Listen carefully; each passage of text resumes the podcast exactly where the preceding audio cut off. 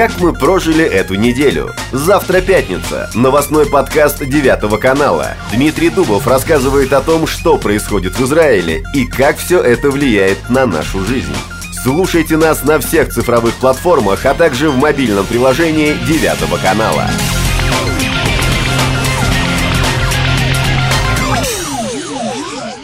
The Assembly will hear an address by His Excellency Naftali Bennett, Prime Minister of the State of Israel.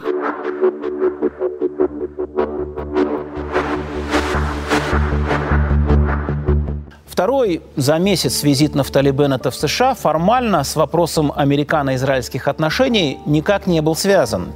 ООН – площадка международная, хоть и расположена она в Нью-Йорке. Однако именно с этой трибуны Нафтали Беннет вновь обращался в первую очередь к Байдену. У Израиля нет более надежного союзника, чем Соединенные Штаты, союзника и в некотором смысле финансиста. Между тем, то, как голосовали в американском Конгрессе по вопросу о предоставлении Израилю финансовой помощи в 1 миллиард долларов на восстановление боевого потенциала железного купола, сначала нас неприятно удивило, а затем обрадовало. That's anti-Semitism, and I reject that. Вот же ж, видите, провели пакет помощи подавляющим большинством. Назло Ильхан Амар, Рашиде Тлаип и Александре Акасио Корес. Последняя аж заплакала, когда озвучили итоги голосования. Так искренне, как будто для нее это было личной трагедией. Хотя, как мне кажется, она прекрасно понимает силу телевизионной картинки, которую потом можно будет распространять в социальных сетях. Именно поэтому то, что произошло в Конгрессе, на мой личный взгляд, не является досадным недоразумением или единичным инцидентом.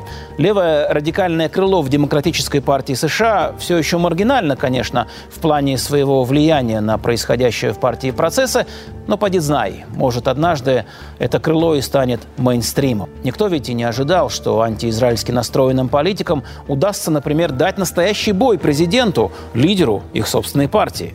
The Israeli government is an apartheid regime. Профессор Арельского университета Заев Ханин, приветствую вас. Здравствуйте. Смотрите, статистика, как и демография, штука такая упрямая.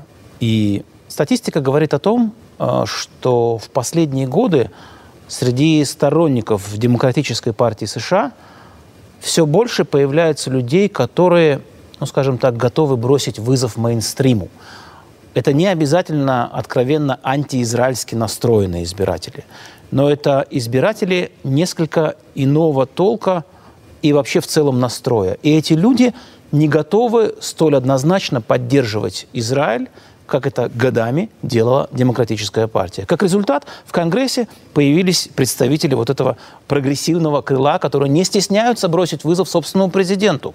И именно поэтому, как мне кажется, в долгосрочной стратегической перспективе это едва ли не уже проигранная битва. Я знаю, что вы со мной не согласитесь. Нет. Э, я не могу сказать, что я тотально не согласен, но традиционный ответ – это и так, и не так. Э, на самом деле, действительно, общество становится все более сложным, как в Израиле, так в Европе, так и в Северной Америке, в Соединенных Штатах, конечно.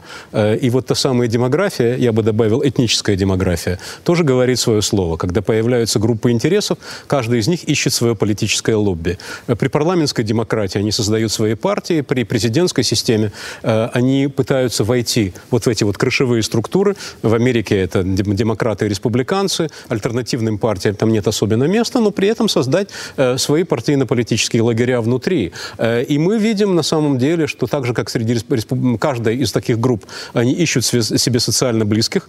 У республиканцев, например, имеется крыло ультраконсерваторов, даже чуть более, назовем его более консервативным крылом вот этой вот блоков типа Типати и так далее uh-huh. которые, в общем, за неимением других возможностей стараются повлиять изнутри на республиканцев. У демократов это прогрессисты. Я не вижу пока перспективы, чтобы ли та или иная группа захватила там власть. И вновь, и все-таки я бы хотел вернуться к этому вопросу. А что может произойти, чтобы маргинальная на данном этапе группа переросла в нечто большее? Э, это может либо какое-то серьезное демографическое изменение, радикальное изменение. Пока подобного рода трансформации идут медленно, э, и я думаю, что это не произойдет вдруг, хотя, конечно, количество может перейти в качество.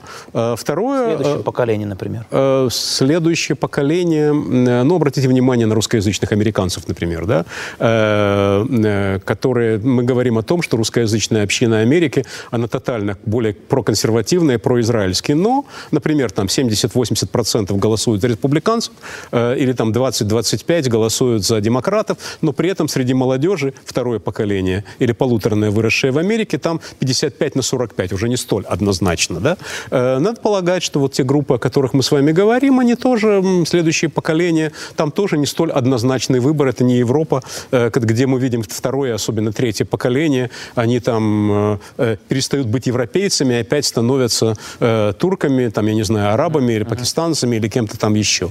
В Америке ситуация сложнее. Второй момент, мы можем, когда в конкретной политической констелляции, как, например, когда голосовался вопрос о э, выделении чрезвычайной помощи Израиля на развитие против, противоракетной обороны, э, возник некий э, политический расклад, в котором вот эта вот маргинальная группа, она, ее голоса оказались решающими. Э, я не могу сказать, что это было в первый раз в истории США. Такие случаи бывали. Э, так что я не думаю, что мы не должны преуменьшать подобное дело, мы не должны преувеличивать. Если вы, например, сравниваете с э, ситуацией в Израиле, ну, обратите внимание, когда в Кнессете голосовалась тема эм, э, э, продления э, э, чрезвычайного распоряжения э, на невоссоединение э, семей палестинских арабов да, с э, арабами-гражданами Израиля. Реально, почему, так сказать, это продление этого законопроекта или этого распоряжения административного не прошло? Потому что оппозиция, которая, для которой всегда эта тема была актуальна, это было, так сказать, часть их знамени, с которой они шли, в данном случае проголосовали только потому, что это, так сказать, в данном случае выдвигает коалиция. А у коалиции не хватало одного-двух голосов. То же самое произошло в Америке, Но мне кажется, что здесь не только сиюминутный политический расчет. И да, вы говорите о том, что, может быть, я сгущаю краски.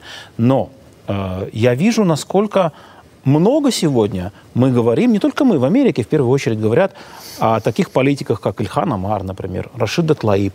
Э, они не скрывают своих э, взглядов, э, своей критики Израиля тоже, но это Бог бы с ним. Я говорю о другом. Насколько арабский, исламский фактор может э, сыграть в американской политики сегодня?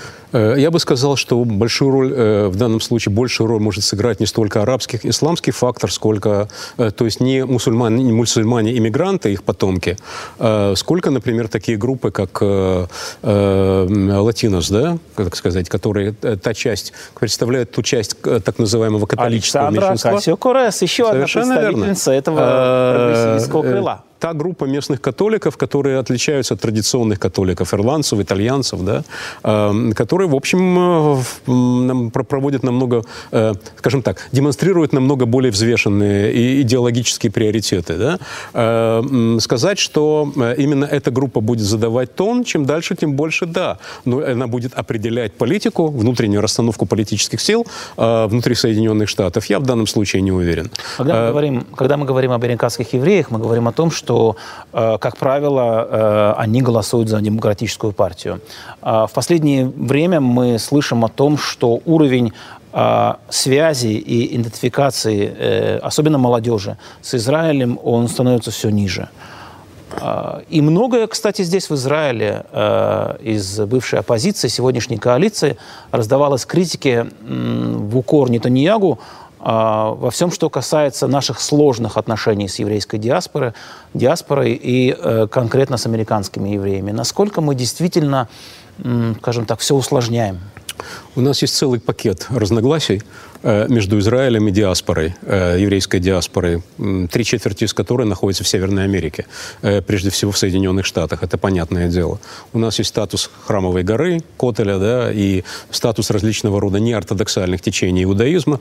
У нас есть очень многое, которое касается, например, закона о возвращении, разговоры о том, сами, даже только разговоры о том, что вот имеет смысл, якобы там имеет смысл, отменить право на репатриацию третьего поколения и так далее, это тоже вызывают вопросы, потому что, например, у многих лидеров это означает, что внуки многих лидеров э, еврейских общин диаспоры не смогут репатриироваться. Не то, чтобы они хотели этого, да, но сам Всегда по себе факт. иметь Э, Да, на, на- на сугубо символическом уровне. Это значит, что Израиль говорит на, им, они так думают, да, э, что им еврейская диаспора больше не нужна.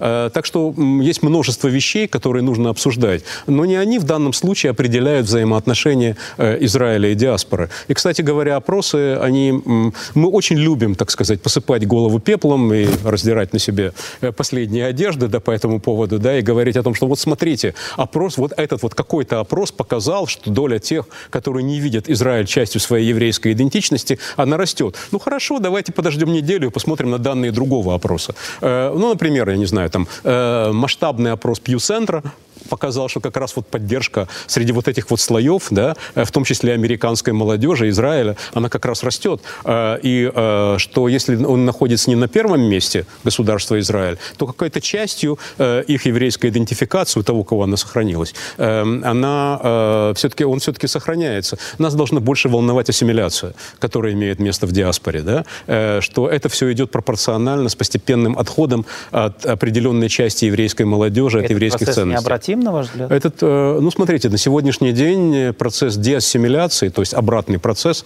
э, идет только в одной еврейской общине мира, это израильской.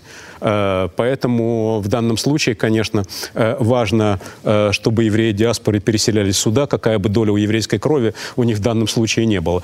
Но ну, на эту тему есть и другие мнения, как мы понимаем. Как вам английский Нафтали Беннета? Э, Английский Нафтали Беннета... Мы сравниваем все время его с Нетаньяху. Uh, his English is fine, uh, но в отличие, скажем, от английского Натаньягу, у него, у него бытовой английский. Uh, это видно, что он говорит на английском дома. Uh, вот, uh, он- у него не очень высокий, не очень изысканный английский язык, но у него прекрасный английский, uh, который великолепно понимают uh, среднестатистический американец, uh, и англичанин, кстати, тоже. Uh, и uh, надо полагать, что, uh, скажем, человек, говорящий на таком английском, он понятнее, он понятнее народу.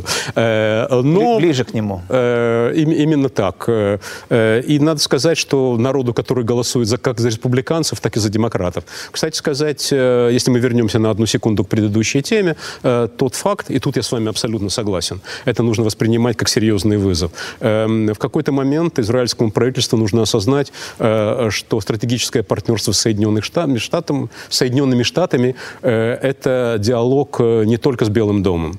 Э, Это диалог э, с обеими партиями Конгресса, это диалог с муниципальными органами власти, это диалог с гражданским обществом. Э, И надо полагать, что здесь э, очень важно, чтобы Израиль был над схваткой, а не внутри ее. Я бы хотел попросить вас прокомментировать выступление Нафтали на Генассамблее ООН. Мы многого от него ждали. Просто потому, что интуитивно все-таки сравнивали, а, еще до выступления, надо сказать, сравнивали его с его предшественником, который долгие годы, раз в году выступал на сессии Генассамблеи ООН. А, это была та самая традиция. Раз в году Нетаньягу приезжал в Нью-Йорк. Как вам выступление кроме прошлого Беннета? года, Он да. смог, э, да, до прошлого года из-за пандемии, он смог оправдать вот эти э, ожидания?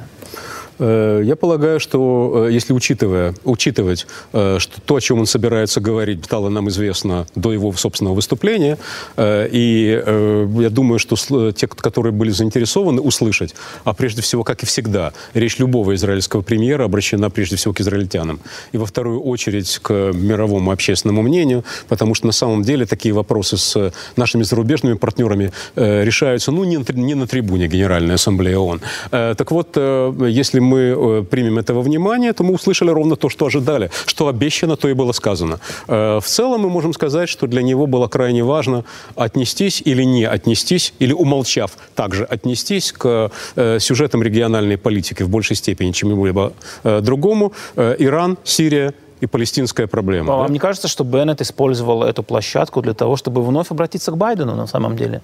Э, Через месяц после того, как он с ним беседовал в Белом доме. Ну, вне всякого сомнения, они о чем-то договорились э, с Байденом. Э, и каждому из нас, э, каждому из них, и Байдену, и Беннету, команде Байдена, и на, на нашему правительству, э, было важно показать другой стороне, что все эти договоренности не были сотрясением воздуха. Э, что каждая из сторон использует любой повод для того, чтобы сказать, что да, договоренности в силе. Эм, по поводу Ирана, они о чем-то договорились, и Беннету было возможно, важно еще раз проговорить вот ту позицию, которая представляет сегодня израильское руководство.